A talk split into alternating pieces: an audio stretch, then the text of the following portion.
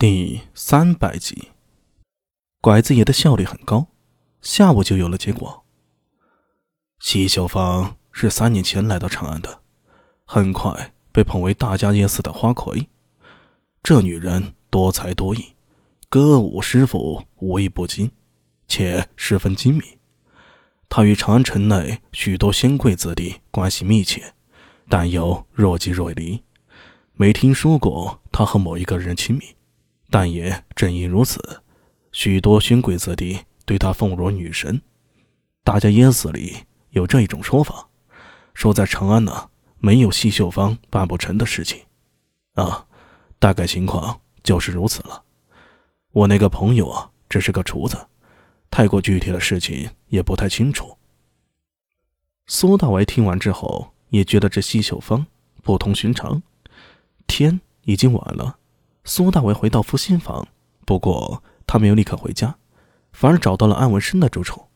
那是一个颇为静幽偏僻的院落，除了安文生之外，还有四名美艳的婢女住在这里呢。安水啊，你这艳福不浅呢。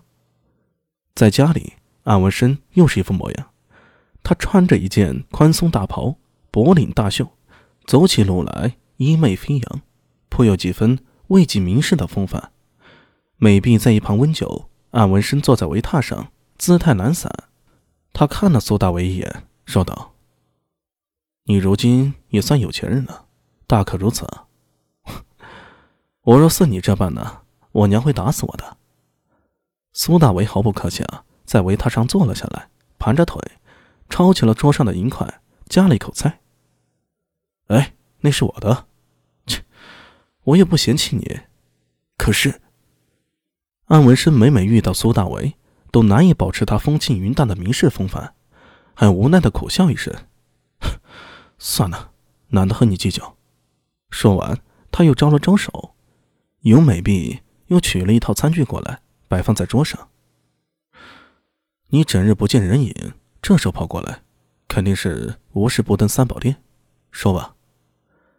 苏大为端起了酒杯，抿了一口，美滋滋的。他放下银筷。震色道：“大家噎死一个西秀芳，听说过吗？”大家噎死我知道，西秀芳没听说过。安文生困惑的说道：“怎么了？找到线索了？”“呃，也不算是线索，只是有点可疑。”西秀芳，这个人我真的不是特别清楚，不过我曾随师傅去过新罗，对新罗多少有些了解。西姓在新罗属于大姓、贵姓。新罗有三大姓，分别是金、朴、西。新罗这国家也是在北周时期才定制的国号，取德业日新、网络四方之意。它的历史倒是蛮久，最初名徐罗伐，又叫斯罗切卢。不过那时候新罗还只是一个部落。司马氏建立晋国时，司卢部落统一了三韩中的陈韩立国，后定都于京城。之后，司卢部落又联合其他部落组成联盟。西姓部落当时属于一个大部落。司马氏衣冠南渡，朴姓和西姓逐渐没落，于是新罗王位也随之被金氏一部所把持。之后才有现在的新罗。但据我所知，西姓虽没落，但和朴氏一样，一直都是新罗大族。如果这个西秀芳是西姓族人，那这件事儿还真的很有趣呢。安文生简单的介绍了一下新罗的过往，还有西姓的来历。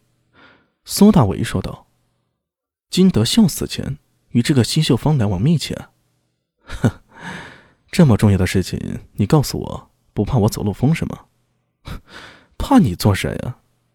苏大为说道：“金德秀来长安之后啊，数次与西秀芳接触，我觉得他的死，西秀芳绝对是脱不了干系的。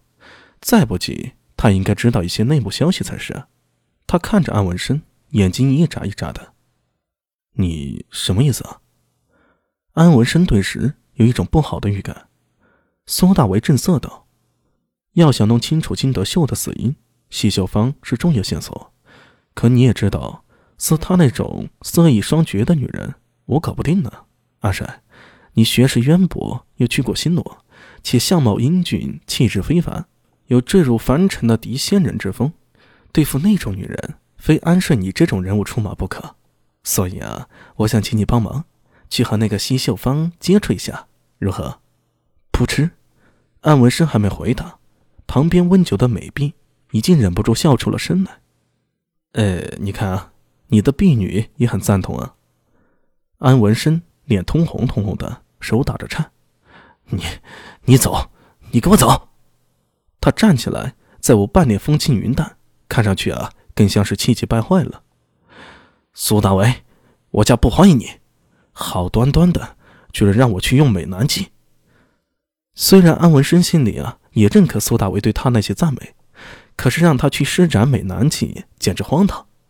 他好歹也是梁国公之子啊，虽说他无心仕途，所以才会答应裴新简跑来做几个月的不良人。你让他去施展美人计，他不要面子的吗？当不良人的还好说，体验生活嘛。施展美男计又算什么呢？更重要的是啊，还让他去对一个风尘女子用美男计。安文生现在觉得他就不该答应裴新简。如果他不答应裴新简，他就不会做不良人。如果他不做不良人呢，也就不会遇到苏大为了。如果他不遇到苏大为呢，又怎么会如此失态呢？